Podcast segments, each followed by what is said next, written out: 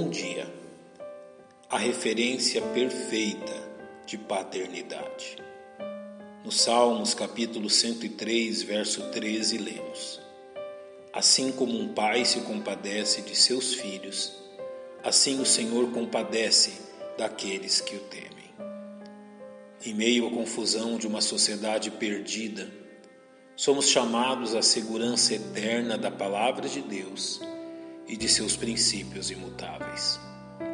O apóstolo Pedro nos diz: Porque toda a carne é como a erva, e toda a glória do homem como a flor da erva. Secou-se a erva e caiu a sua flor, mas a palavra do Senhor permanece para sempre.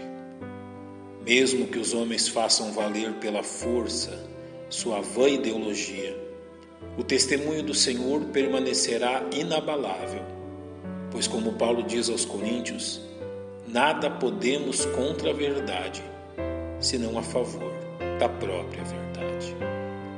A referência de paternidade oferecida pela sociedade pós-moderna revela bem o caos instaurado na mente e no coração dos homens. Ao promover uma referência de paternidade distorcida, os homens demonstram como sua visão distorcida de Deus os tem levado ao abismo. A perfeita referência de paternidade somente pode ser encontrada na pessoa de Deus Pai.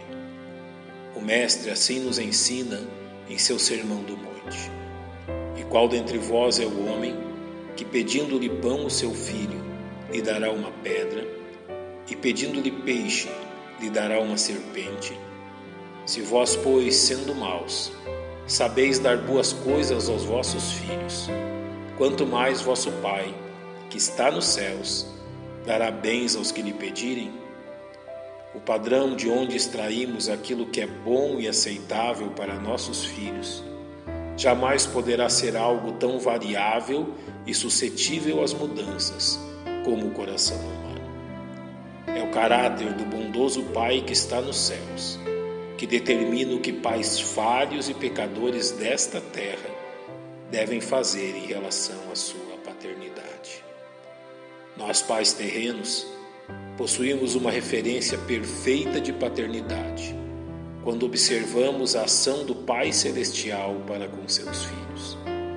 O verso de Mateus 7 reflete um Pai Celestial incapaz de fazer o mal a seus filhos refletindo a eles uma segurança amorosa e imutável de um Deus que foi, é e permanecerá sempre o mesmo. No passado, Deus foi o pai da nação de Israel. Hoje, ele é o pai de todos aqueles que creem em seu filho unigênito. E como diz Tiago, toda dádiva e todo dom perfeito vem do alto, descendo do Pai das luzes em quem não há mudança nem sombra de variação. Sua imutabilidade é nossa fonte de segurança. Nossos filhos formam seu entendimento de quem é o Pai Celestial a partir da forma como seu Pai terreno exerce sua paternidade. Os preceitos da Palavra de Deus para a família estabelecem homem e mulher com papéis definidos e não cambiáveis. Papel que cabe ao homem não pode ser exercido pela mulher, assim como o papel destinado à mulher não pode ser exercido pelo homem por absoluta inabilidade. E isso nada tem a ver com o pecado, pois Deus determinou o papel de cada um ainda antes de criá-los. Asseverar que o desenvolvimento da sociedade justifica o abandono dos papéis estabelecidos por Deus, é facilmente combatido pelas evidências. Toda sociedade que inverte a ordem da criação prova em si mesmo o caos, pois onde não há um Pai celestial a quem podemos recorrer, reina a insegurança. Mas ainda há esperança. Voltemo-nos para Deus Pois assim como um pai se compadece de seus filhos, assim o Senhor se compadece daqueles que o temem. Nosso Deus e nosso bom Pai, reconhecemos que Tu és o padrão de todas as coisas E neste dia nos voltamos a Ti, observando e obedecendo a Tua palavra. E em nome de Cristo te agradecemos. Amém. Que Deus abençoe a cada pai.